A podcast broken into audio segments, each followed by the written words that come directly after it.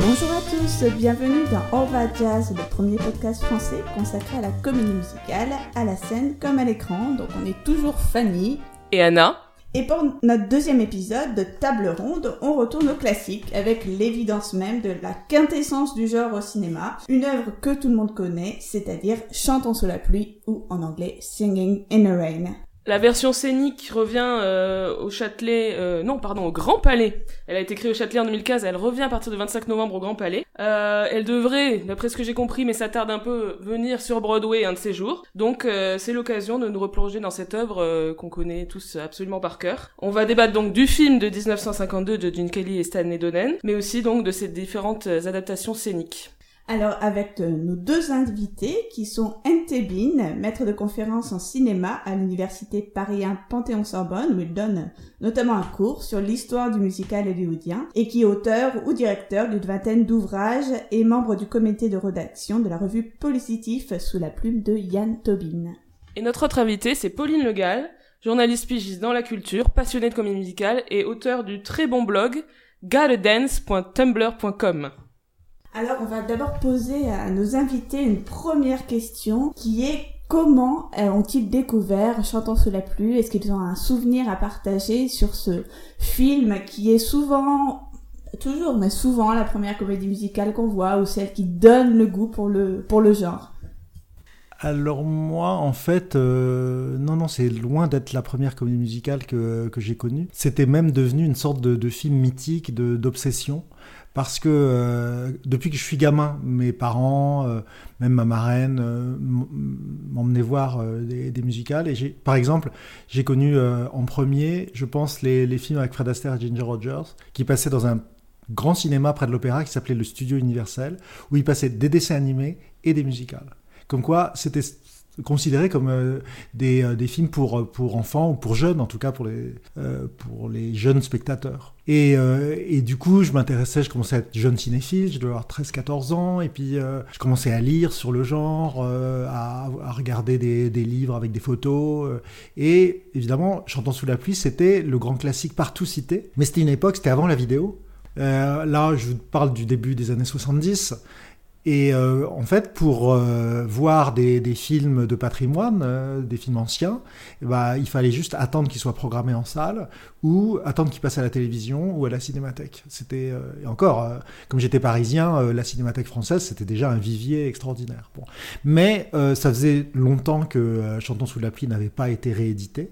Et je me souviens, il était passé à la télévision. Euh, et à, l'époque, mes parents, qui étaient assez stricts sur l'heure où il fallait aller se coucher, euh, euh, m'avaient pas permis de rester euh, le voir. Je crois que c'était une émission qui devait s'appeler Grand Écran. À l'époque, il devait y avoir deux ou trois chaînes, pas plus. Et euh, voilà, il y avait une soirée spéciale euh, Chantons sous la pluie. Euh, mais, mais du coup, c'était en deuxième. Enfin, il y avait d'abord tout un avant-programme, ce qui fait que le film commençait assez tard. Et je me rappelle que le lendemain, mes, mes copains à l'école, qui connaissaient déjà mon goût pour les musicals m'avait dit ah, ah c'était génial hein, euh.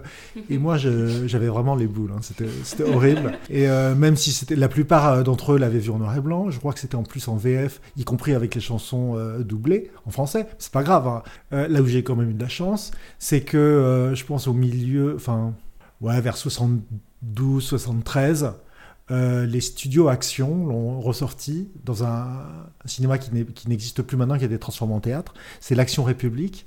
Et c'est une copie neuve, euh, Technicolor. Euh, à l'époque, on tirait encore des Technicolor euh, trichrome extraordinaires. Et je me souviens, j'y suis allé genre le, le jour où c'est sorti, parce que ça avait été annoncé dans leur programmation. Il y avait une queue qui faisait quasiment le, tour du pâté de maison. Et il y avait une excitation extraordinaire. C'était fabuleux. Et, et, voilà, et je pense que je suis resté deux séances de suite. Parce qu'à l'époque, on pouvait. C'est le cinéma permanent. Alors, c'était un peu long comme introduction, mais. Euh... Merci pour ce souvenir. Moi, je vais avoir une histoire beaucoup moins intéressante à raconter du coup, mais je dirais que c'est plus euh, comme les cinéphiles de ma génération où, euh, voilà, à un moment, je me suis dit euh, que j'avais envie de voir tous les grands films, je sais pas, vers 16-17 ans. Donc à cette époque-là, j'avais pas une grande connaissance de la comédie musicale, mais j'ai commencé à rattraper mon retard. J'aimais beaucoup les films des années 50, et donc je suis tombée sur Chantons sous la pluie, hein, très, très logiquement. Et c'est un film pour lequel j'ai eu un coup de foudre absolu. Enfin, j'aime absolument tout dans Chantons sous la pluie, de toute façon, la musique, le rythme l'histoire, la, la, place que ça a dans l'histoire du cinéma. Et donc j'ai vu cette première fois et ça n'a pas tout de suite déclenché une passion pour la comédie musicale, je pense, mais, mais ensuite, il y a à peu près une dizaine d'années, j'ai commencé à voir beaucoup de comédies musicales au Châtelet qui a été vraiment ma, maison ces dernières années et que j'adore ce théâtre. Et donc en voyant en fait beaucoup de comédies euh, musicales sur scène, j'ai commencé à voir beaucoup de films, donc je suis revenue à Chantons sous la pluie, mais aussi euh, à tous les grands classiques. Ouais, je l'ai pas découvert au cinéma malheureusement, mais j'aurais vraiment bien aimé parce que je pense que c'est vraiment un film à voir. Mais vous vous rendez compte, j'ai failli le découvrir à la télévision en noir et blanc et en français quand même. Hein. je l'ai échappé belle. Hein. Comment ça marche ce genre de comédie musicale en français? Je sais pas, ils traduisent pas les chansons. Euh, les chansons sont traduites et euh, alors ça, marche très bien auprès des petits enfants qui savent pas lire euh, les sous-titres. Ils apprécient, ils adorent même parce que bon, c'est un film qui a tellement de qualité. Bon, il vaut mieux quand même le passer en couleur, hein, je recommande. Mais euh, la, grosse déception en fait de la version française, c'est que la voix de Lina Lamante n'est pas du tout euh, euh, fidèle, c'est-à-dire qu'elle a presque une voix normale, donc on comprend pas mm. pourquoi c'est si important de la doubler et que sa, voix passera pas à l'écran. Et donc il y a bien des chansons traduites en français. Absolument. Ouais, J'étais pas sûre, mais j'ai l'impression, en étant plus jeune, d'avoir vu un Américain à Paris oui. Euh, avec des chansons en français et personne n'a pu me le confirmer, donc je pense avoir rêvé. ah non, non, non, euh, moi j'ai un Américain Paris aussi avec, euh, avec la piste française, les chansons sont en français. Par contre, j'ai l'impression que sur les, sur les DVD récents, de Chantons sous la pluie, les, les, chansons sont en anglais, il me semble. Ah, c'est ça, parce que moi j'ai jamais entendu la VF. Finalement, les chansons font pas avancer le récit, particulièrement le sens de, des paroles. Mais ce qui est très bizarre euh, en français, c'est que comme tout le film repose sur la synchronisation des dialogues et le doublage, et l'invention du doublage même, du coup, euh, c'est vrai que pour des adultes, ça passe pas. Pour des, des tout petits enfants, euh, ils feront pas attention, mais, mais c'est vrai que c'est très gênant dans un, un film dont l'un des sujets est la post-synchronisation et le doublage, de le voir dans une autre langue. Je chante sous la pluie, je danse sous la pluie, miséreux, tout mouillé quand même malangui. Amour transi, je ris au vent fou, soleil dans mon c'est l'amour, mon atout. La pluie, le brouillard, mon idée, le boulevard, la pluie me rend gai, la pluie moi, ça me plaît. Ma sous le grain, en chantant un petit refrain, joli chant, touchant de la pluie. Et donc toi, Anna, comment est-ce que tu as découvert Chantons sur la pluie Alors, euh, moi non plus, ça n'a pas vraiment été un des films de mon enfance. Les comédies musicales de mon enfance, c'était La Mélodie du Bonheur et Podane. Mais euh, quand j'ai eu 15 ans, je sais plus exactement pourquoi, j'ai voulu revoir ce film que je sais que j'avais vu quand j'étais petite, puisque c'était un des films préférés de mon, de mon père. Et euh, ça a été une révélation. Je suis devenue fan de Gene Kelly absolument. J'ai voulu voir tous les films de Gene Kelly. Je suis devenue fan de comédie musicale. J'ai voulu voir toutes les comédies musicales. Et ça a été un peu le, Ouais, le fondement de ma cinéphilie. Et toi, Fanny? Bah moi, du coup, c'est un petit peu comme toi. C'est sans doute pas la première que j'ai vue, parce que je pense que vraiment mon film culte d'enfance, c'est Le Magicien d'Oz. Mais Chantons sous la pluie, j'avais dû le voir plus jeune. Euh, ça m'avait plu, mais ça, ça m'avait pas transformé comme ça a pu le faire euh, quand je l'ai redécouvert. J'étais en quatrième. Je m'en souviens assez bien parce que hum, j'avais fait un exposé euh, sur Gene Kelly en cours d'anglais euh, dans la foulée. Et donc à l'époque, ma mère, qui est institutrice, faisait un spectacle de fin d'année avec ses élèves autour de Chantons sous la pluie. Ma grand-mère faisait les costumes du spectacle, euh, c'était une affaire de famille. Donc j'écoutais beaucoup la chanson à la maison, j'ai revu le film avec ma mère, et là, bah, un peu comme toi, ça a tout changé. Je suis devenue red dingue de Gene Kelly, obsédée par Gene Kelly. Euh, j'ai d'ailleurs changé de passion du jour au lendemain. J'étais fan d'X-Files et je me suis devenue fan de comédie musicale. Et bah ça a un peu tout déterminé. Hein. J'ai fait des études de cinéma, j'ai fait une thèse sur la comédie musicale. Vraiment, je pense que cette découverte de Chantons sous la pluie en quatrième a euh, tout changé pour moi.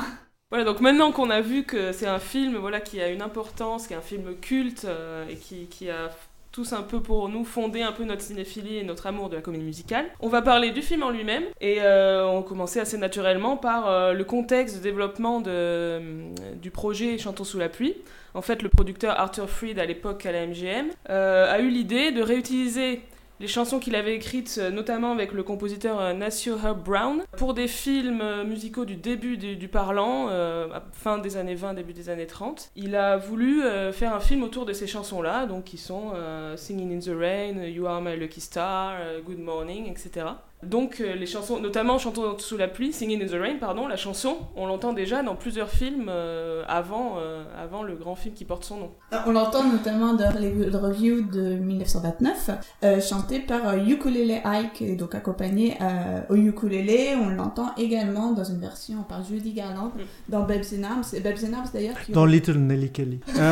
non, parce que en fait, c'est Good Morning qui est dans Babes in Arms. Et puisque j'allais dire justement dans Babes in Arms, on en a, on en a deux autres du coup, c'est ça, c'est on a Good Morning et You Are My Lucky Star. Ah.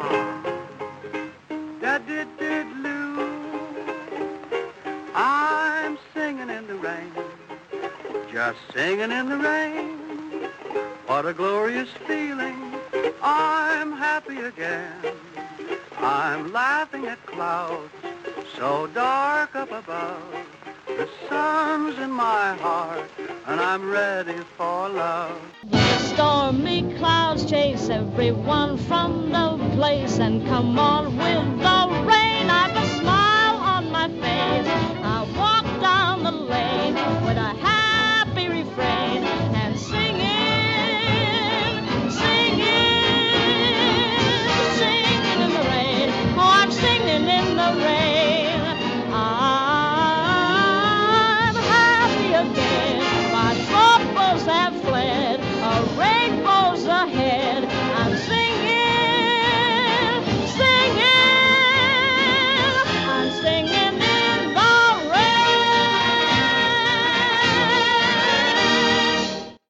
du coup, il y a deux chansons qui ont été composées en plus pour, euh, le film Singing in the Rain. C'est Moses Supposes qui a pour le coup été composé par Roger Edens, donc c'est pas une chanson d'Arthur Freed. Et la fameuse Make Em Laugh, qui a été conçu comme étant. Euh, on a demandé à Arthur Freed, on lui a dit il faudrait un numéro euh, qui ressemble à Be a Clown de Cole Porter, donc euh, chanson très connue qu'on entend notamment dans Le Pirate de Vincent Minnelli. Et il, a, il est revenu avec une chanson qui était une copie de Be a Clown et que personne n'a osé lui dire que c'était quand même un peu problématique, donc on l'a tourné comme ça.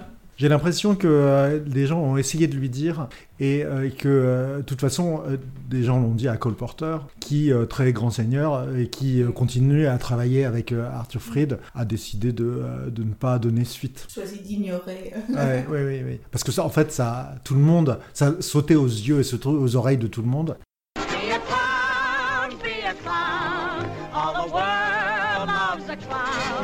Show tricks, tell jokes. and you'll only stop with top folks.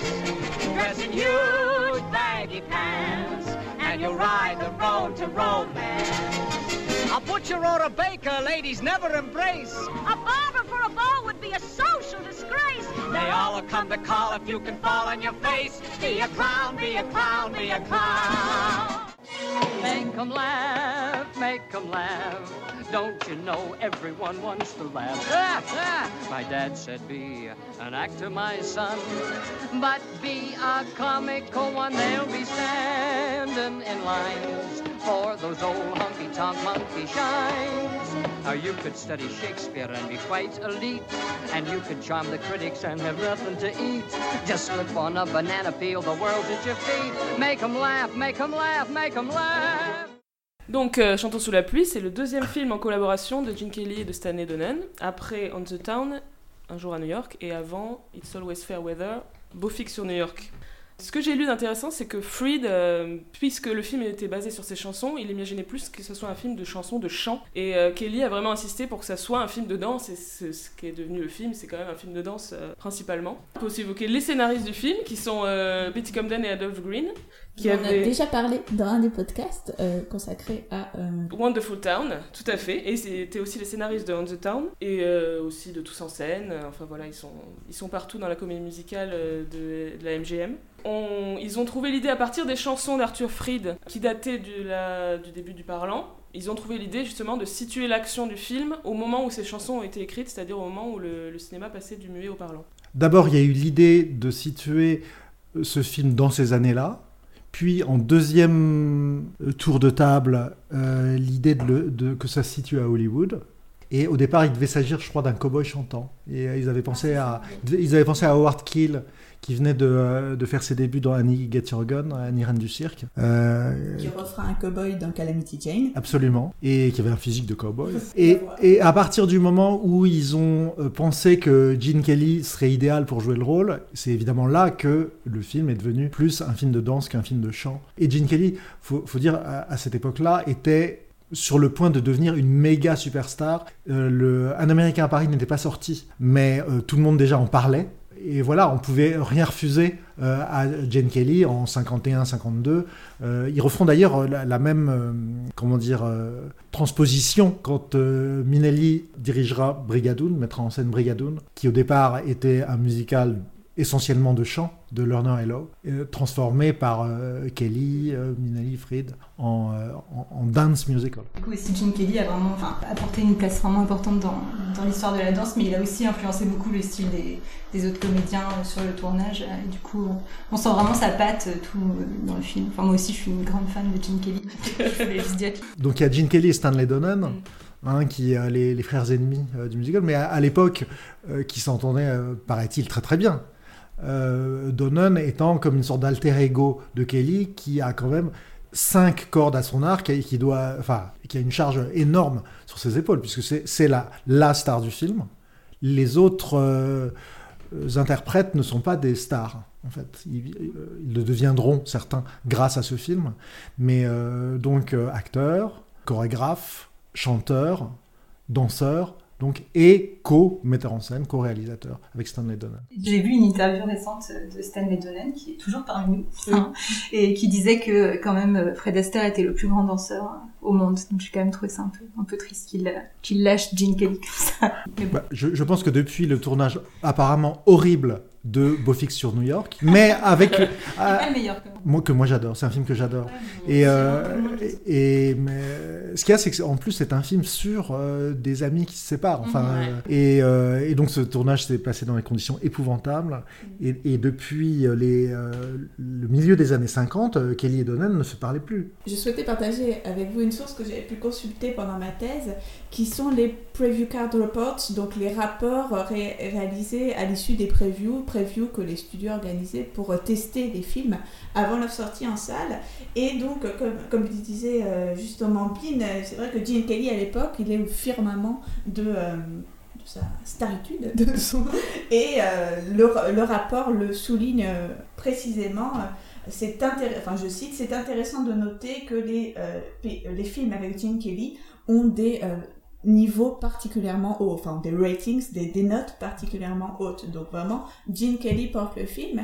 Mais ce qui est intéressant de constater euh, à l'examen de ces reports, c'est que c'est euh, pas lui qui est la star préférée, en tout cas le comédien préféré du film, c'est Donald O'Connor qui euh, est alors euh, donc 76% des spectateurs especially enjoy Donald O'Connor. Et euh, notamment, plusieurs vont signaler euh, l'importance de lui donner des rôles plus grands et l'importance de le réunir à nouveau avec, euh, avec Debbie Reynolds. C'est c'est réclamé. pourquoi ne faites-vous pas plus de films avec Donald O'Connor et Debbie Reynolds? Et bien, ça sera fait l'année suivante avec I Love Melvin de 1953. C'était le petit euh, moment spectateur. Tout à fait. D'ailleurs, euh, Donald O'Connor, pour le coup, c'est aussi dans le dans l'idée que Kelly voulait un film de danse, tandis que Freed au début était plus sur un film de chant, c'est qu'il voulait reprendre Oscar Levant. Euh, donc Freed voulait reprendre Oscar Levant, le, le comédien de- d'un Américain à Paris, le, qui jouait le pianiste. Ils étaient très amis, oui, parce que Oscar Levant était des- un intime de Gershwin. Enfin, Mm. Donc euh, Gene Kelly a insisté pour que ce soit un danseur et a trouvé Donald O'Connor qui effectivement est assez exceptionnel. Mais d'ailleurs, ce qui est intéressant, c'est que euh, dans la rivalité ou dans l'inimitié qui a fini par euh, se développer entre Kelly et Donon, en fait, le, le terrain de, euh, réunion, c'était toujours Donald O'Connor. Moi, j'ai interviewé Stanley Donen et on, lit la même chose euh, dans les interviews de, Kelly. Plutôt que de parler de leur co-réalisateur, ils il se, se focalisent beaucoup sur Donald O'Connor, qui, euh, remplit tous les, enfin, qui remporte tous les suffrages. Et, et à un moment, Donald O'Connor avait fait une déclaration. Il avait dit tout le monde s'attribue le mérite de Mike Amlaf. Je vais finir par croire que c'est pas moi qui l'ai interprété.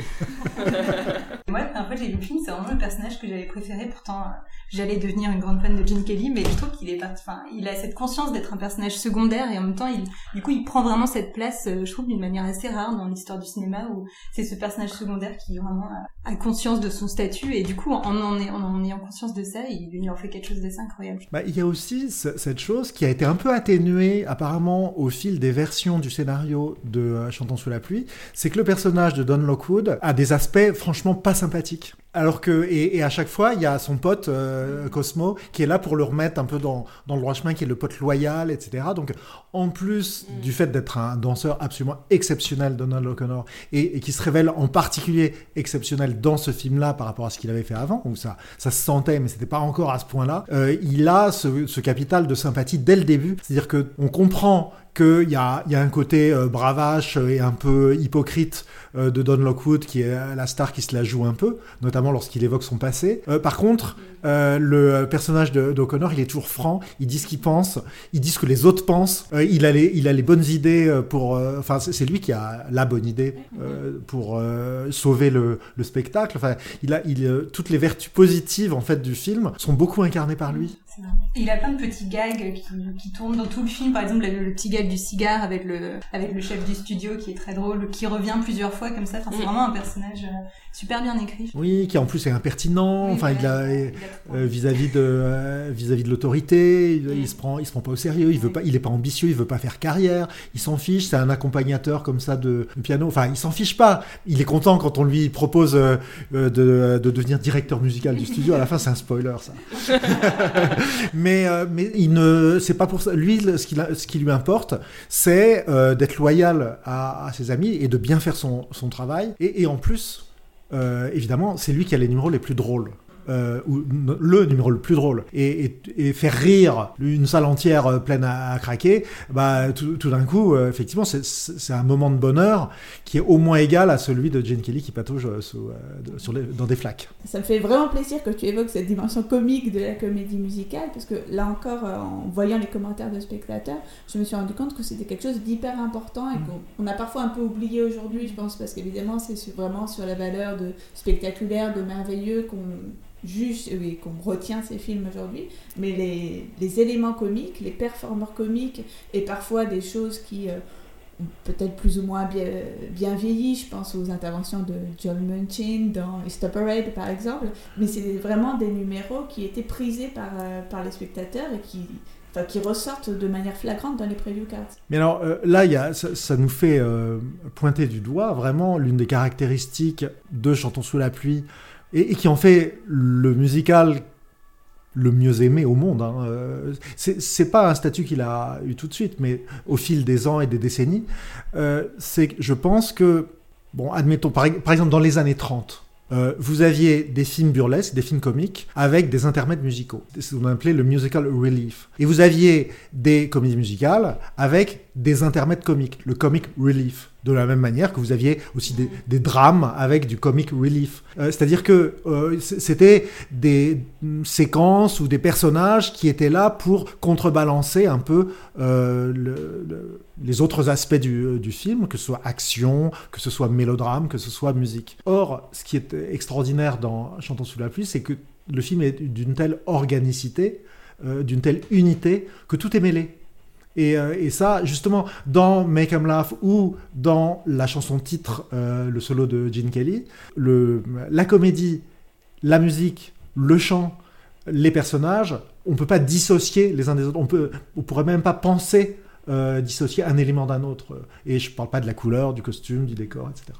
au niveau de l'humour, c'est un film qui a vraiment bien vieilli aussi. Euh, comme tu disais, certaines comédies musicales, bon, l'humour est un peu daté, mais là, je trouve que le scénario est tellement bien écrit que finalement, les blagues passent toujours euh, très très bien. En plus, on arrive bien à les adapter aujourd'hui avec des situations qui peuvent se passer à Hollywood ou même si on peut penser à la folie du tout de la 3D à un moment. Enfin, il y a toujours ce moment où les studios essayent euh, de nouvelles choses et du coup, cet, cet humour euh, autour du changement, il est toujours euh, d'actualité. Pour continuer sur les comédiens, après Donald O'Connor, on peut parler de Debbie Reynolds, donc la star féminine du film, qui était pour le coup un choix de casting fait par Arthur Freed, assez audacieux parce qu'elle n'était pas très connue à l'époque et elle n'était pas une danseuse très expérimentée, donc elle raconte que ça a été très difficile le tournage avec le côté tyran de Gene Kelly qui la faisait répéter pendant des heures et des heures, qu'elle avait les pieds en sang à la fin des, séquences, etc. Alors là, il y a aussi deux versions. Hein. Euh, parce que euh, ah. Y a, la version de, de Debbie Reynolds, c'est que Arthur Fried a imposé euh, Debbie Reynolds et, quand Fried a annoncé à, Gene Kelly, lui a présenté Debbie Reynolds en disant voilà ta nouvelle partenaire, la, la, mâchoire de Gene Kelly s'est décrochée quasiment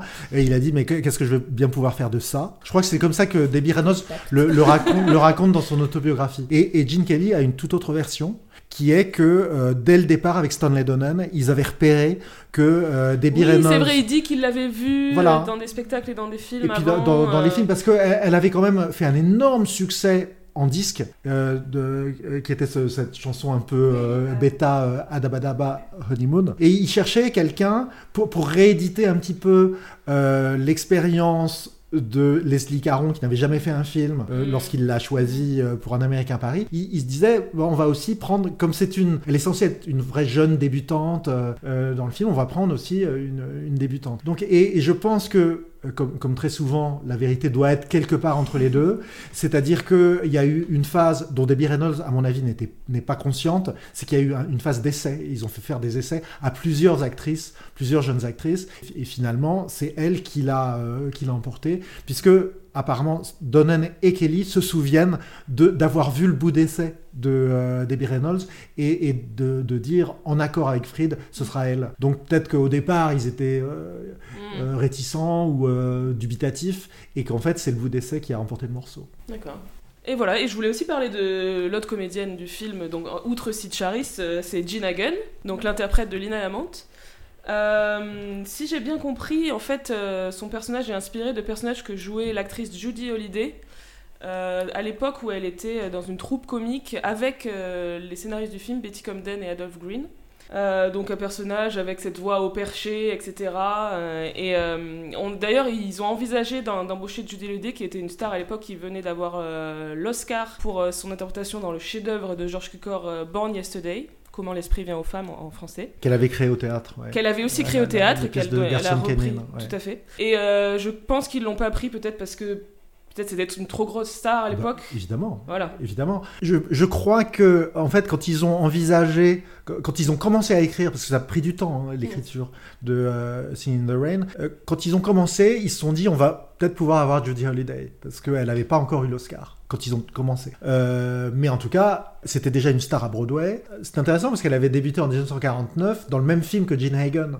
Qui est, oui, oui, Madame porte la culotte. Voilà, Adam's Rib. Je pense qu'ensuite, ça a été plutôt la reprise d'une sorte de stéréotype euh, que Judy Holliday avait créé, qui, qui est un peu euh, la, future euh, persona de Marilyn Monroe, c'est-à-dire euh, la, blonde un peu très affriolante, pas très intelligente, mais qui justement dans Born Yesterday va se découvrir une intelligence, alors que le personnage de, Lina Lamont, elle, elle c'est pas qu'elle est pas intelligente parce qu'elle a une ambition euh, et, elle a une soif d'ambition qui fait qu'elle est très manipulatrice. Mm. Euh, et euh, c'est intéressant d'en faire pas juste une, une, une, fille un peu stupide, mais aussi une star qui veut prendre le contrôle du, du studio, c'est-à-dire une vraie méchante. Et, et d'en faire le personnage le plus drôle du film. Et, et ça va être la seule qui d'ailleurs va avoir une nomination à l'Oscar. Hein. Pour euh, terminer avec les comédiens et comédiennes, il nous reste à parler de Sid Charis. J'ai vu qu'il cherchait quelqu'un qui pouvait arrêter un homme avec sa jambe. Pour c'était ça le, le, prérequis pour ce rôle, parce qu'en fait elle apparaît vraiment très peu dans le film, mais elle, elle marque beaucoup les esprits. Mais ce qui, ce qui est euh, intéressant, c'est que Sid Charis a une formation de danseuse classique, et c'est par ce biais-là qu'elle va euh, débuter au milieu des années milieu des années 40 à MGM, en jouant d'ailleurs que des rôles de ballerine, et que je pense que Gene Kelly il l'observe à un moment donné donné, il était question qu'elle joue le rôle principal d'un Américain à Paris. Euh, elle peut-être pas assez française, peut-être non plus pas assez jeune. Et euh, Non, c'est pas ça aussi que j'ai vu, qu'elle était enceinte au moment d'un Américain à Paris. ouais, c'est- possible, mais en tout cas, euh, Jane Kelly n'avait pas cette idée-là, lui. Elle, elle devait aussi euh, jouer dans Easter Parade, et puis euh, elle, elle a eu un, un accident, je sais plus, un incident. L'une de ses spécialités, c'était, euh, outre des petits rôles, de- d'avoir des, des, des apparitions dans des, dans des films euh, de, de guest stars ou de juste de, de numéros euh, comme ça intercalés. euh. Comme dans The Harvey Girl, par exemple. Elle fait Oui, elle fait joue de, euh, ouais, euh, petit numéro dansé près d'un piano. Voilà, dans Words and Music. euh, voilà. Donc, euh, et- souvent lié d'ailleurs plus au ballet qu'à autre chose. Et, euh, et Jane Kelly voyait le potentiel.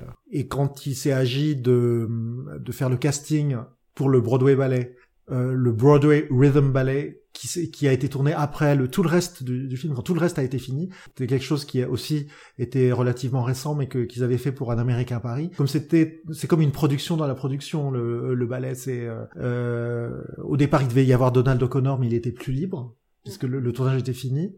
Donc euh, il a fallu trouver un, un synopsis, un argument, une trame pour pour ce ballet. Donc plutôt que de faire sur deux copains, ça s'est fait sur un héros joué par Kelly qui essaie de tenter sa chance euh, à Broadway et une, une vampe sur laquelle euh, il, tombe au début, qu'il fascine et puis qu'il va perdre et puis qu'il va retrouver. Euh, donc quelque chose qui, qui ressemble un petit peu dans un autre style à un Américain à Paris.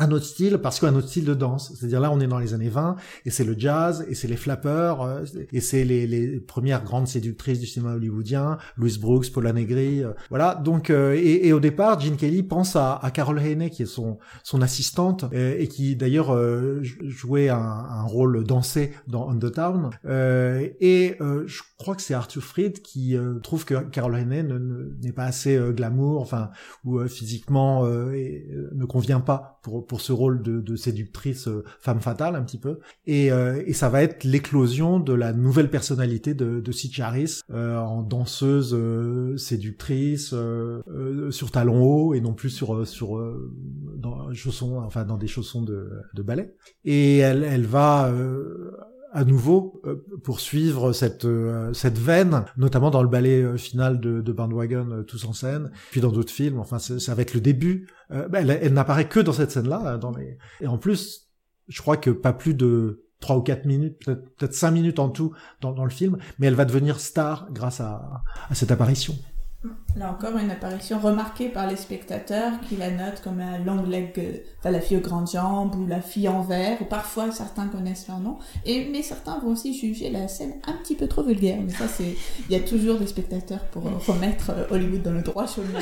Ah bah, c'est c'est la scène de loin la plus érotique du film. Ouais, ouais, ouais, Elle ressemble pas mal euh, à un Américain à Paris dans ce sens-là, où il y a un- aussi un moment assez sensuel dans le ballet d'un Américain à Paris. et du coup, c'est le même euh, Mais je crois que la seule interdiction qu'ils avaient, c'est qu'il fallait pas qu'elle mette ses jambes autour de, autour de sa taille. Enfin, il y avait un, ils avaient quand même des petites interdictions à ce moment-là.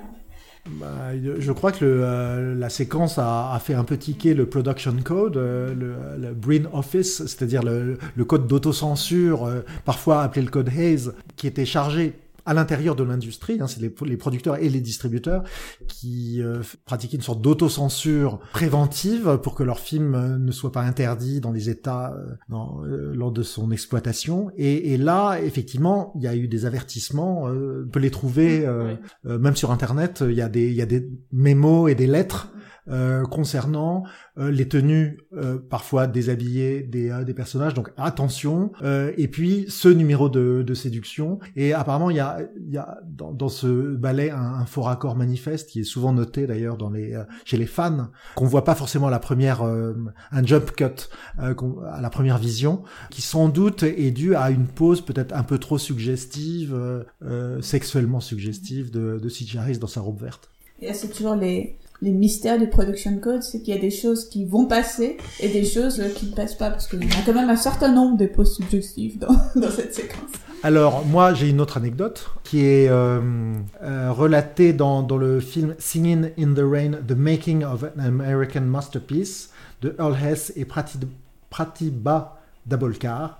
C'est sur, sur la, le duo de Sid Charis, pas celui de la robe verte, mais celui du voile géant qui est euh, Mm. propulsé dans les airs par des, euh, par des hélices de- de- d'avions, je crois. Sitcharis, c'était très très dur d'arriver à danser avec un... Oui, on voit, euh, on imagine pourquoi c'était difficile. Parce que c'est un, voile géant qui, euh, qui s'envole euh, dans des directions différentes à mesure que la chorégraphie progresse. Euh, et sur le compte-rendu du, tournage par, les auteurs que je viens de citer, l'équipe s'attela le 6 novembre au tournage complexe de la danse du voile fou. Entre 8h et presque 11h, ils mirent en place les plans en répétant avec des doublures, prenant bien soin à régler correctement les mouvements des trois moteurs d'avion à hélice qui soufflaient en l'air pour animer le voile. Ils tournèrent trois prises, puis passèrent un moment à, réparer le voile qui s'était déchiré pendant la dernière prise. Après la prise numéro 6, l'équipe fit une pause de 15 minutes afin que le costumier Walter Plunkett puisse remédier à un problème qui s'était révélé à propos du costume de Sitcharis. Et là, c'est là où je voulais en venir. Il était déjà un peu court, mais avec le vent, la pression le raccourcissait encore plus. En conséquence, cela exposait quelques poils pubiens qui devenaient très visibles quand l'intérieur de ses cuisses était exposé à l'objectif de la caméra. Ce problème n'était pas une surprise pour l'équipe, il s'était déjà manifesté pendant les répétitions. Plunkett avait essayé d'arranger les choses plusieurs fois et venait annoncer régulièrement, d'après Donnen, on a vaincu l'entrejambe de Sitcharis. Sid avait beau s'être rasé, il était évident le 6 novembre que le problème n'était pas résolu. L'assistant réalisateur Marvin Stewart consigna pudiquement dans son rapport de tournage que l'équipe avait dû attendre de 11h35 à 11h50 une citation retouche de costume pour éviter exposition excessive de cuisses. Quand la danse fut terminée, tout le monde s'accordait pour dire que le problème de la cuisse de Sid était resté entier. Il était toujours possible de distinguer une fine zone de poils pubiens à la lisière de son costume. Donnen reçut l'ordre de s'occuper du problème en laboratoire. Il supervisa l'application de peinture blanche pour masquer les poils sur la pellicule et cette retouche de peinture reste visible aujourd'hui. En fait, Donnan trouve qu'elle se voit encore plus avec le passage du temps parce que les composants du Technicolor qui contribuaient aux chatoyantes couleurs du film ont tendance à s'atténuer avec les années, contrairement à cette peinture blanche. Résultat, selon Donnan, citation, l'entrejambe de Sid a commencé à s'illuminer comme un néon. Ah bah alors là, je ne verrai plus cette scène euh, comme avant. Hein. On enlève un peu de la magie de la séquence. en rentrant chez moi, je vais regarder la séquence pour voir euh, cette histoire de peinture parce que... C'est fait pour l'anecdote. Bah, justement, on voulait parler d'anecdotes de tournage, donc là on commence euh, en beauté. Il y a toujours plein d'anecdotes sur le, tournage de la scène euh, de la chanson titre euh, avec la pluie, etc. Quelles sont les anecdotes? L'histoire qu'ils ont tellement utilisé d'eau. Non, il n'y avait pas assez d'eau, il n'y avait pas assez de pression parce que c'était un jour très chaud à Los Angeles et tout le monde utilisait les, les arrosages automatiques. Apparemment, ça c'est un peu comme ça que la rumeur ensuite s'est propagée, mais les, chercheurs euh, qui ont fait le, livre très détaillé sur Chantons sur la pluie, qui, donc ont euh, consulté toutes les, euh, les fiches de préparation du film, le plan de travail, les feuilles de service, etc., disent que le problème a été en fait a été constaté par les techniciens responsables des effets de pluie quelques jours avant, parce qu'ils avaient fait des essais à, plusieurs heures de la journée pour savoir si la pluie, euh, voilà, c'est très compliqué de photographier euh, une scène de pluie. Donc euh, ça, ça, demande beaucoup d'essais pour les éclairages notamment. Là c'est une scène de nuit, donc voilà, ils ont fait beaucoup d'essais. Et pendant, au cours de ces essais, ils ont constaté qu'en fin d'après-midi, la pluie baissait, enfin le, le, le, le débit d'eau euh, baissait. Euh, ils sont allés vérifier euh, le, euh, le château d'eau du, du, studio. Parce que tous les studios avaient un château d'eau qu'on voit souvent d'ailleurs dans les ah hein, dans, dans, les films sur Hollywood.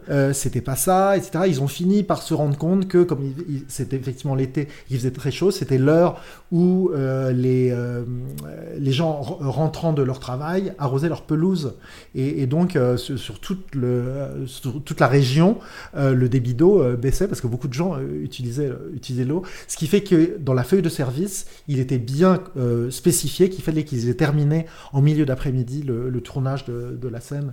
Et euh, en fait, ils n'avaient pas tout à fait fini, mais ils ont repris le lendemain. Oui, on pense souvent que c'est une scène qui a été tournée une fois, mais pas, du tout. Elle a été tournée en plusieurs jours. Il paraît que Jim Kelly était très malade par ailleurs. Mais ça, ça fait partie des grandes anecdotes du film sur les maladies. Euh, Apparemment, oui. Alors, c'est Gene Kelly disait, oui, j'avais 42 fièvres sur le tournage Betsy Blair, qui, euh, qui était sa femme à l'époque, euh, dans ses mémoires, euh, explique qu'il était quand même en convalescence, qu'il avait été malade, mais une infection grave, sinusite, etc., et qu'il n'était pas tout à fait remis. mais, mais si Gene Kelly se souvient d'avoir été fiévreux, c'est peut-être aussi parce que c'est des numéros qui, sont extrêmement répétés, qui, sont répétés plusieurs fois. Donc peut-être que voilà, il, a dû avoir des arrêts, des arrêts de travail. Hein, il y a eu plusieurs arrêts de travail d'ailleurs sur sur ce film dû aux conditions de tournage. Par exemple, je crois que euh, Make Em Laugh, il était tellement euh, fatigué, enfin épuisé euh, à la fin du tournage que il a pris, il a, il a dû prendre trois jours de repos. Et quand il est revenu des trois jours, le producteur lui a annoncé qu'il y avait eu un problème de pellicule et qu'il devait refaire. Il lui a pas annoncé comme ça. Il lui a dit ah c'était bien ce, ce numéro 1, pas trop dur à faire. Donald O'Connor après les trois jours de repos. Non non, tout, tout, va bien. Eh ben je vais t'annoncer une bonne nouvelle, tu vas devoir le refaire. Après, le numéro de, le numéro titre aussi, ce qui était dur, c'est que, et d'ailleurs, ils en ont reparlé quand euh, la comédie musicale a commencé au Châtelet, c'est que du coup, le costume était mouillé, donc pour un danseur, c'est super dur, ça alourdit beaucoup. Enfin, c'est un numéro qui est, qui nous paraît super léger et incroyable au niveau du rythme, mais qui a été très très dur. Euh, pour, euh, pour Gene Kelly. Et, et paraît-il, alors je crois que c'est Donald O'Connor qui raconte ça, qu'un jour il est est-ce que c'était pendant la répétition ou entre les deux jours de tournage qu'il est arrivé un, soir et puis qu'il a, il a vu que le, costume de Gene Kelly avait beaucoup rétréci? Oui, c'est ça, il était en laine, du coup. Deux jours de plus et ça aurait été incroyable. L'anecdote que je trouve amusante, c'est euh, l'histoire, l'histoire de doublage à l'intérieur du film avec euh, Debbie Reynolds qui, dans le film, est censée doubler euh, le personnage de Jean Hagen. Euh, elle est doublée par une certaine Betty Noyes quand elle chante la chanson Would You? Alors qu'à ce moment-là, elle est censée devoir euh, doubler euh, Ginnigan dans le film, et elle est doublée, encore plus amusant, dans la séquence où elle, euh, où elle euh, parler, voilà, parler, où elle par dessus le, dialogue, elle doit le refaire de manière élégante, et en fait, c'est c'est la voix de Ginnigan qu'on entend. se doubler elle-même en fait. Oui, parce que Gina Hagen, qui joue le rôle de Lina Lamont, faut pas oublier que là, elle prend une, une voix nasillarde et, et grinçante, puisque elle est censée ne pas passer le cap du cinéma parlant euh, et, et, toute la stratégie euh, de, des personnages, euh, le grand problème de tous les personnages du film pendant presque toute la première moitié du film, euh, c'est qu'il faut pas qu'on l'entende parler en public.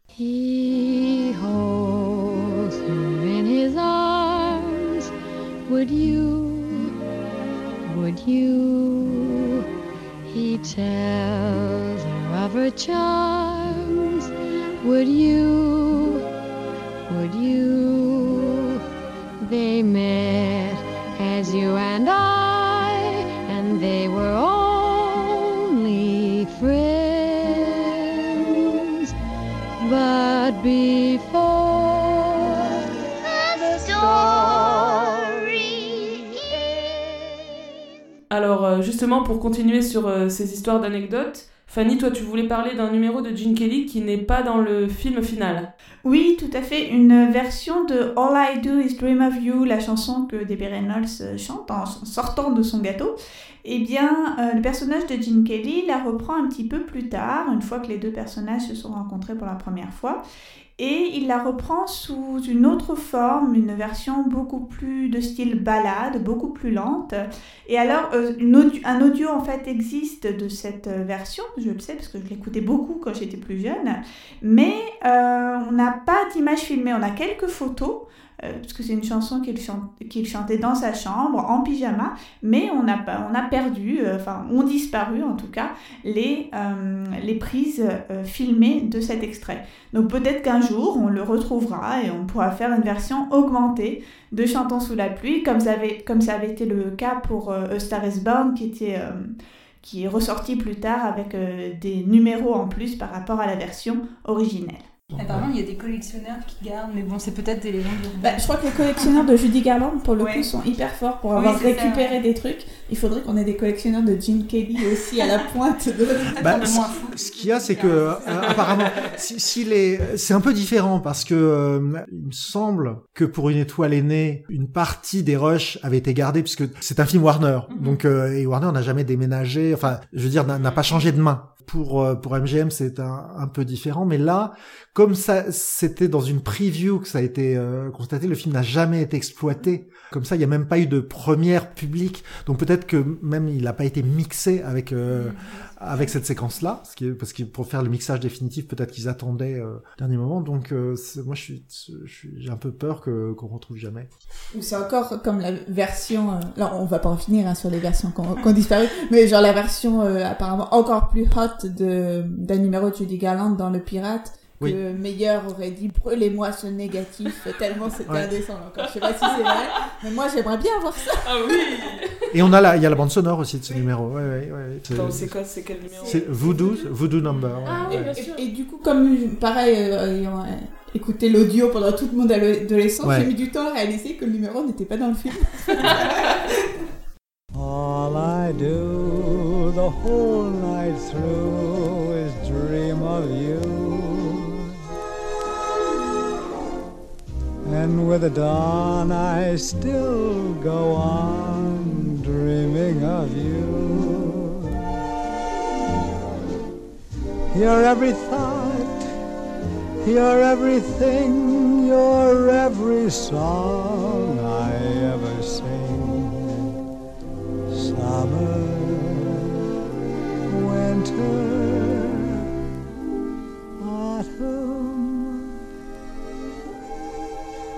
spring.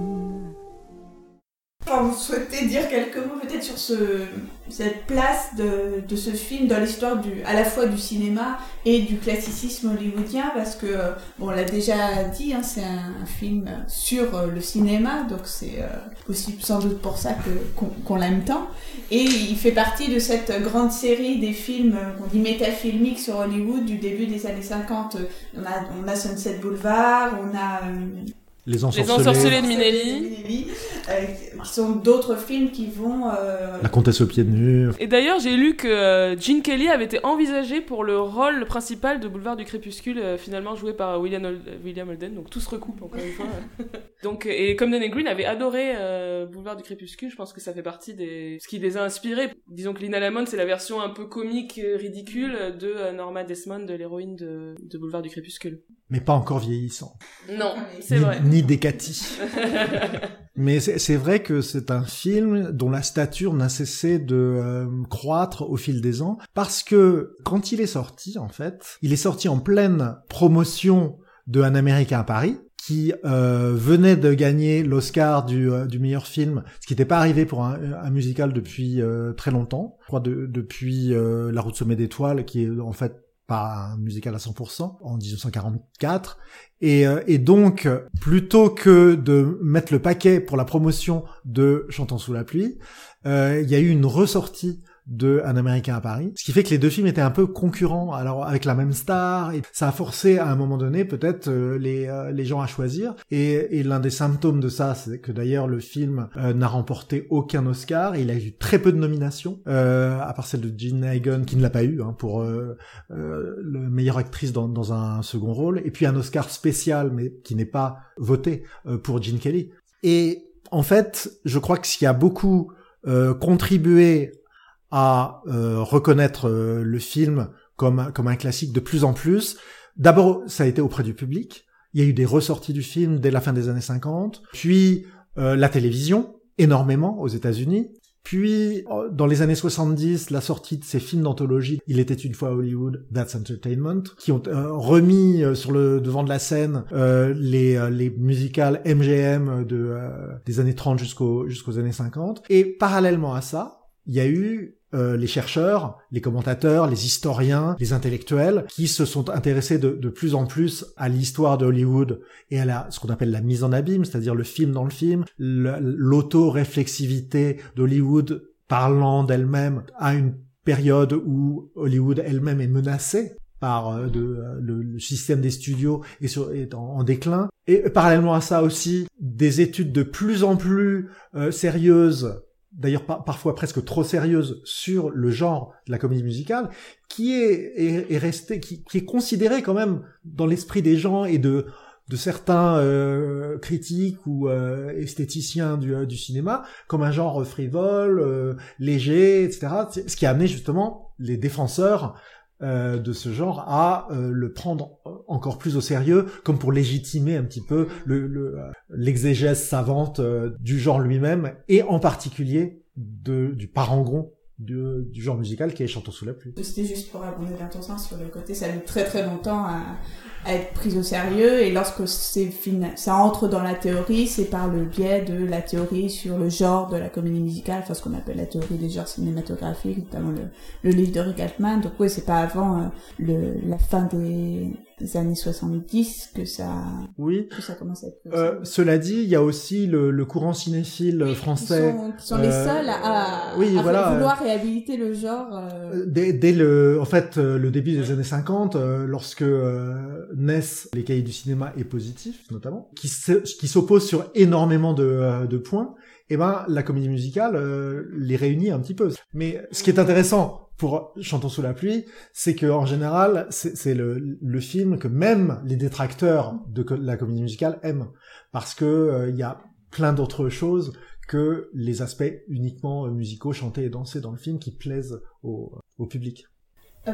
Simplement, peut-être sur le fait que, comme on l'a dit, c'est un film donc, euh, des années 50, au moment où le, le système des studios commence à, être menacé. Euh, moi, ce qui m'a toujours euh, amusé, c'est de constater que les grands films de, euh, qui re- re- restent comme les grands classiques de l'histoire de la comédie musicale, que sont euh, Tous en scène, donc The Bandwagon et Chantons sous la pluie, sont finalement des films plutôt tardifs dans l'histoire du genre. Et ça, je pense qu'on n'en a pas toujours forcément très conscience. Pense que c'est surtout parce qu'on est en France. Pour les Américains, euh, il y a un premier âge d'or qui est euh, les années 30, Busby Berkeley, Fred Astaire, etc. Ensuite, il y a euh, les films MGM, notamment produits par Arthur Fried, à partir en gros de 39, Le Magicien d'Oz, mais surtout quand Fried et Minelli font ensemble le chant de Missouri, Meet Me St. Louis. Donc là, c'est pour les Américains, c'est la décennie prodigieuse qui va s'arrêter en 54-55, avec plein d'autres facteurs qui vont faire que les contrats sont pas renouvelés euh, avec les, interprètes, avec les réalisateurs, avec les chorégraphes. Et euh, par contre, euh, en France, évidemment, au début des années 40, c'est l'occupation, le cinéma américain est interdit, les, les films vont déferler et dans la deuxième partie des années 40, la comédie musicale va être un peu euh, vue comme l'apothéose du mauvais goût américain, euh, et notamment pour euh, la critique un peu académique. Et contre cette tendance vont s'insurger les cinéphiles dont j'ai parlé, avec les revues cinéphiles, les ciné-clubs, qui- qui montrent des comédies musicales, mais avec cette impasse qui est faite sur le début des années 40. Et finalement, ce qui va beaucoup plaire, c'est les films qui sortent à cette époque-là, Mm. c'est-à-dire au début des années 50, et qui, qui donnent l'impression pour le public français d'une euh, apothéose qui est un peu vraie dans le sens où l'apothéose, c'est si c'est le summum, c'est C'est qu'ensuite le début ça- de la fin. C'est le début de la fin. Mm. Mais euh, mais on peut pas encore complètement le dire. euh, Et entre 52 et 57, si c'est des derniers feux, ils sont vraiment c'est des derniers feux éblouissants quoi. Alors, il y a souvent aussi la concurrence de la télévision qui est évoquée pour euh, ce déclin du système des, des studios. Et ce, qui, euh, ce que j'ai trouvé assez euh, rigolo dans les preview cards, c'est que les spectateurs, euh, au sujet de Chantons sous la pluie, euh, j'en ai au moins deux qui me disent, enfin qui disent euh, vraiment euh, merveilleux euh, des comédies musicales comme ça, et je vais et je jetterai mon poste de télévision, ou encore plus de, de films comme ça, et je n'allumerai plus ma télévision. Donc euh, et mettre vraiment la, la splendeur de la comédie musicale au regard de cette concurrence de la télévision. This is the proper setting. Why, it's just an empty stage. At first glance, yes. But wait a second. A beautiful sunset. Mist from the distant mountains. Colored lights in a garden. A lady is standing on her balcony in a rose trellised bower. Flooded with moonlight. We add 500,000 kilowatts of stardust. A soft summer breeze. And you sure look lovely in the moonlight, Kathy. Et dans Chantons sous la pluie, donc parmi les numéros qui sont spécifiquement sur le cinéma, qui rendent hommage au cinéma, il y a notamment le numéro You Were Meant for Me. Et je crois que Pauline, tu souhaitais nous en dire quelques mots. C'est mon numéro préféré, mais c'est parce que je suis très sentimentale. Mais, euh, et du coup, c'est là où on voit vraiment. euh, Enfin, il y a un double niveau dans, dans, cette, euh, dans cette séquence qui est Donc lui, il veut avouer ses sentiments et en fait, il n'arrive pas à le faire de manière normale. Donc il ouvre comme ça cette, ce studio de cinéma où il y a ce plan magnifique, plan large, où on les voit tous les deux dans, dans, cadre, dans l'encadrement de la porte. Et c'est très très beau. Et du coup, il rentre et en fait, il lui, lui explique un peu comment il va comment il va créer un film pour lui dire, pour lui avouer ses sentiments. Il va faire un faux balcon avec une, avec une petite échelle. Enfin voilà, c'est très très beau. Et d'ailleurs, Gene Kelly refait le coup. Alors je sais plus si c'est avant ou après à Judy Garland dans La Jolie fermière. Voilà. Quand j'ai vu ce film, je me suis dit, ah, il avait vraiment ce petit, euh, ce petit truc. Et donc, ouais, il y a à la fois lui qui nous fait, enfin, qui fait un film pour, euh, pour cette fille, et puis à la fois Stanley Donen qui lui nous filme cette séquence. Donc c'est un cette double manière de montrer cette scène et je trouve que c'est vraiment une des plus belles scènes de déclaration, euh, d'amour au cinéma. Après, euh, l'autre chose qui m'intéresse, c'est que j'aime bien euh, cet aspect de la comédie musicale où en fait les sentiments naissent quand on chante la chanson. Et là, on le voit vraiment dans, cette séquence-là où on ne sait pas s'il avait des sentiments avant, mais chanter la chanson, ça fait naître ses sentiments, ça met des mots dessus. Et voilà, il y a toujours, il y a toujours ça dans la comédie musicale où en fait on ressent quand on chante, quand on entend la musique.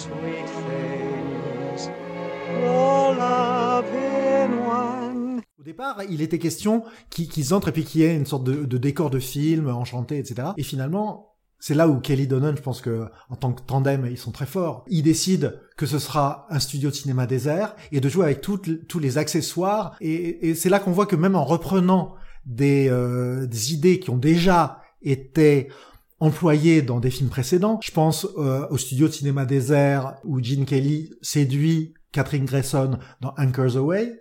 Euh, réalisé par George Sidney. Je pense à cette scène euh, dont tu parlais de euh, You Wonderful You dans Summer Stock, qui est sur une scène de théâtre déserte. Là, c'est encore plus la mise en abîme, puisqu'on est dans un film et qu'on nous raconte comment on fait ça dans un film. Mais surtout, ça répond à cette question, à cet éternel problème que se posent les scénaristes de comédie musicale depuis 1927. C'est comment faire en sorte que des gens qui sont sains d'esprit, à peu près normaux dans la vie, parlent comme vous et moi, tout d'un coup se mettent à chanter, tout d'un coup se mettent à danser sans que ce soit ridicule pour le spectateur. Et dans, euh, par exemple, euh, dans euh, Un Américain à Paris, c'est fait d'une manière très très progressive dans le, avec le duo sur les quais de la Seine entre Gene Kelly et, Leslie Caron. C'est un peu genre d'abord chante-moi une chanson pour voir et puis et, et puis chante et une fois, une fois chanté, du coup, ça peut faire venir l'orchestre. Et très progressivement, le pas va devenir danse. Mais euh, voilà, c'était un vrai casse-tête pour les scénaristes. Donc, quand ils avaient la chance d'avoir euh, l'idée que les personnages principaux sont dans le, monde du spectacle, que ce soit le cinéma ou le théâtre, eh ben, à un moment donné, il est naturel que quelqu'un qui est dans le monde du spectacle, en plus qui est dans une scène, euh, sur une scène de théâtre ou dans un studio de cinéma, soit de façon naturelle, soit de façon volontaire délibérée comme ici, euh, disent euh, par exemple à sa partenaire, euh, voilà ce que je te chanterais si j'étais dans une comédie musicale, en gros. Il y a, y a, des commentateurs, il y a des historiens qui disent que c'est une des raisons pour lesquelles le, le, le genre est en désaffection euh, dans les années 50, parce que le, le public, euh, il y a le, code, le, code de production de, de, censure qui, qui a un peu baissé les bras. Le public a, a, envie de voir peut-être des choses ou s'habitue à des choses plus réalistes ou euh, plus crédibles en tout cas à l'écran. Euh, à la fin des années 50, il y a même un retour du noir et blanc pour énormément de grands cinéastes qui avaient fait des films en couleur au début de la décennie. Donc le musical est, censé représenter une sorte de genre factice où on n'est pas comme dans la vie, un peu ridicule. Euh, et je me souviens quand euh, Bob Fosse euh, réalisera Cabaret, il dira ben moi quand j'ai débuté à la MGM, on pouvait montrer un personnage qui se met à chanter et à danser spontanément. Mais maintenant, je peux plus. Ce qui fait qu'en adaptant Cabaret, j'ai coupé toutes les chansons et toutes les danses qui n'étaient pas sur la scène du cabaret. Est-ce que je pense que ça fait une heure qu'on parle du film Donc, on a dit vachement de choses, il y aurait encore vachement de choses de, plus à dire, mais euh, voilà, je me disais qu'on pouvait passer à la question de l'adaptation euh, scénique du film.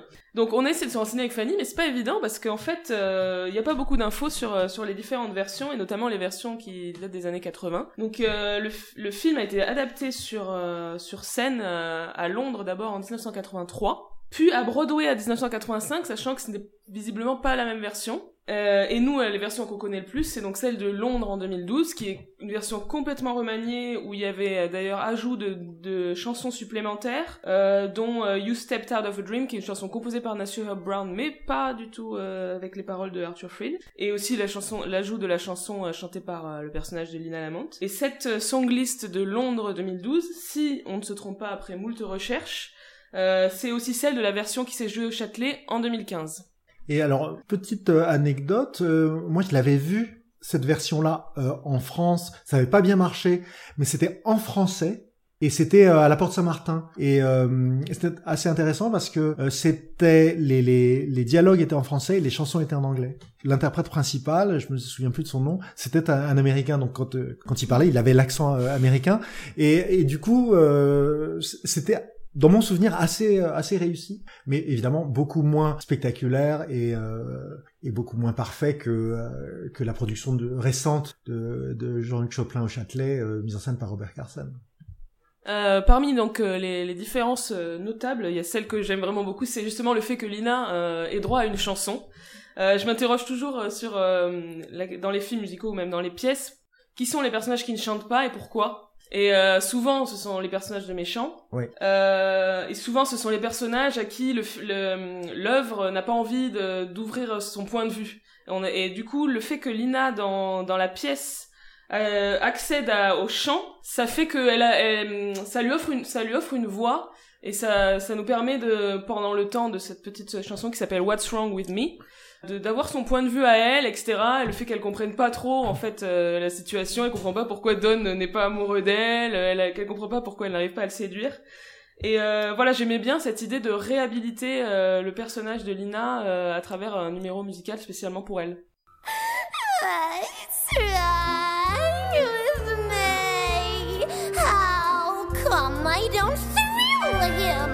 He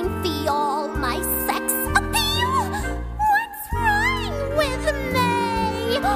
Maybe I'm much too exciting. And dinner, he don't even flirt. I know I'm too rowdy and fighting. So why don't he stay for the? Et donc cette chanson de Lina, elle est bien dans la version de Londres et celle de Paris. Oui, tout à fait. Et l'autre différente que j'avais trouvé amusante, c'est dans le numéro Moses Supposes, le fait que la prof de diction vienne compléter le duo, donc qui dans le film est entre Don et Cosmo, et elle vient euh, danser avec eux. oui, et du coup ça devient un trio de claquettes. Et euh, j'ai toujours adoré, en fait, pour vous dire, le l'acteur qui joue le rôle du, euh, du prof de diction dans euh, Chantons sous la pluie.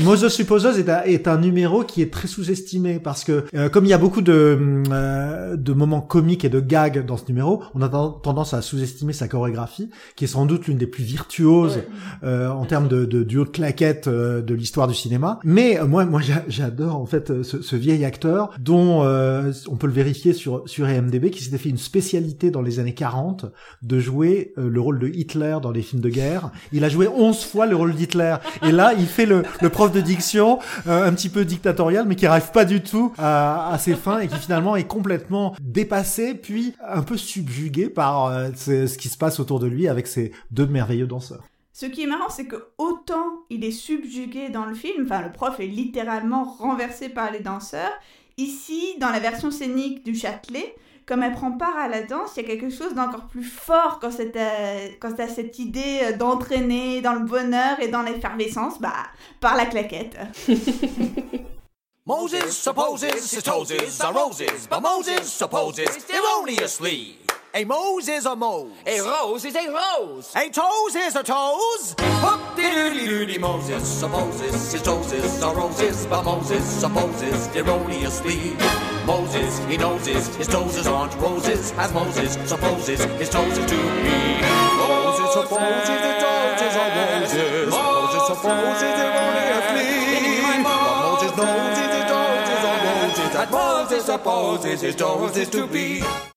Alors, Qui ici a vu à la fois la version de Londres et la version du Châtelet? Moi, Je connaissais la réponse. Et donc tu avais quelques différences que tu avais notées entre les deux versions? Euh, alors, le- la première différence, donc entre la production de Londres de 2012 et celle du Châtelet en 2015, enfin, en tout cas, la, la différence qui m'a vraiment frappé aux yeux pendant le cours de la représentation, c'est à propos de Make 'em Laugh. Je pourrais pas être très précise au niveau de la chorégraphie, bah, car vous le savez, euh, les captations sont rares et il est donc compliqué de voir où se situent les différences entre les deux chorégraphies. Mais ce que je me rappelle vraiment, c'est que j'ai été conquise par la version de Londres. Alors, il faut dire que c'est le même interprète que j'ai pu voir à Londres et à Paris dans le rôle de Cosmo Brown. Il m'a donc beaucoup plu dans la version de Londres, avec une chorégraphie très acrobatique et qui surtout jouait beaucoup sur la connaissance du film par les spectateurs de la pièce. En fait, je m'explique. euh, par exemple, à la fin du numéro, dans le film, Donald O'Connor effectue une série de sauts spectaculaires en marchant sur un mur, donc c'est évidemment moins facile de le faire à la scène, hein, d'autant qu'il faut chanter en même temps que, que l'on danse, hein, il n'y a pas de post-synchronisation euh, sur une scène de théâtre. Donc en fait, dans la version de Londres, il y a des accessoiristes qui passent, parce que le numéro, comme dans le film, se déroule sur un plateau de tournage. Donc des accessoiristes passent et portent un mur. Et à ce moment-là, Cosmo fait mine de s'élancer vers eux avec le roulement de tambour euh, caractéristique euh, qui est dans le film. Mais finalement, ben, il ne le fait pas. Donc il y a vraiment cette petite note humoristique avec ce jeu dans les attentes du spectateur par rapport au film.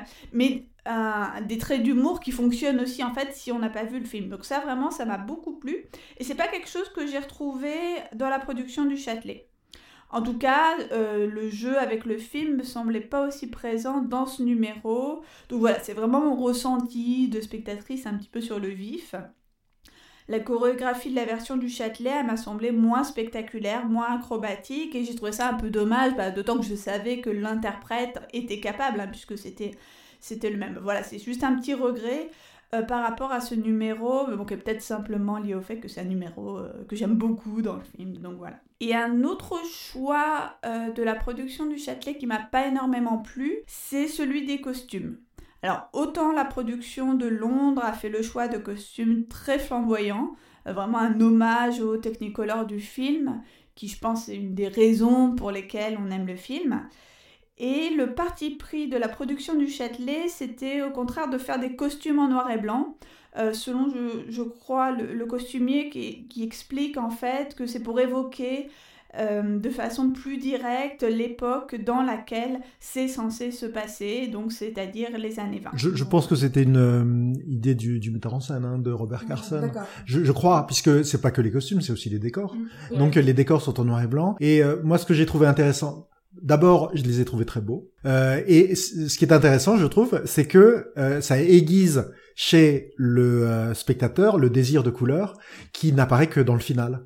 Et, euh, et, à la fin, on a une sorte de déluge de couleurs et qui, qui correspond à l'un des principaux moteurs finalement du scénario ou du livret de Chantons sous la pluie, qui est d'un spectacle euh, problématique, euh, on va arriver à faire un spectacle euh, qui est spectaculaire et chatoyant en le transformant en musical. Donc voilà, ils ont ils ont élargi cette idée-là à l'ensemble de la mise en scène. Avec, c'est vrai que c'est très radical, mais je, je, trouvais moi pour ma part que c'était assez assez beau et assez réussi parce que le le noir et blanc est de toute façon préférable au bariolage quand euh, les couleurs sont pas réussies. Euh, mais là, en l'occurrence, quand les couleurs arrivent, du coup, on est on est euh, comme saisi par le par le final. Les gens sont avec des, des parapluies de toutes les couleurs et puis les, les cirés jaunes du prologue de du film qui qui réapparaissent à ce moment-là.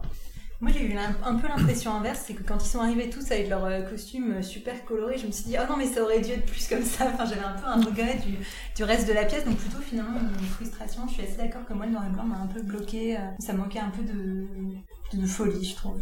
Bon. j'ai quand même pris ma pla mes places pour le, le Grand Palais. Hein. Euh, oui, du coup, sur la question de, de l'adaptation, il y avait euh, cette, cette, histoire des écrans, en fait, qui apparaissent, parce que c'est quand même une, une œuvre qui parle de cinéma, donc c'est facile de la mettre en scène dans un film, mais comment, qu'est-ce qu'on fait des, du cinéma au théâtre, en fait? Du coup, je ne connais pas la version de Londres. Et dans la version de Châtelet, il y avait beaucoup ces écrans euh, en haut de la scène. euh. C'est vraiment un un choix du Châtelet que moi, personnellement, je n'ai pas du tout aimé. Enfin, vraiment, ça m'a trop.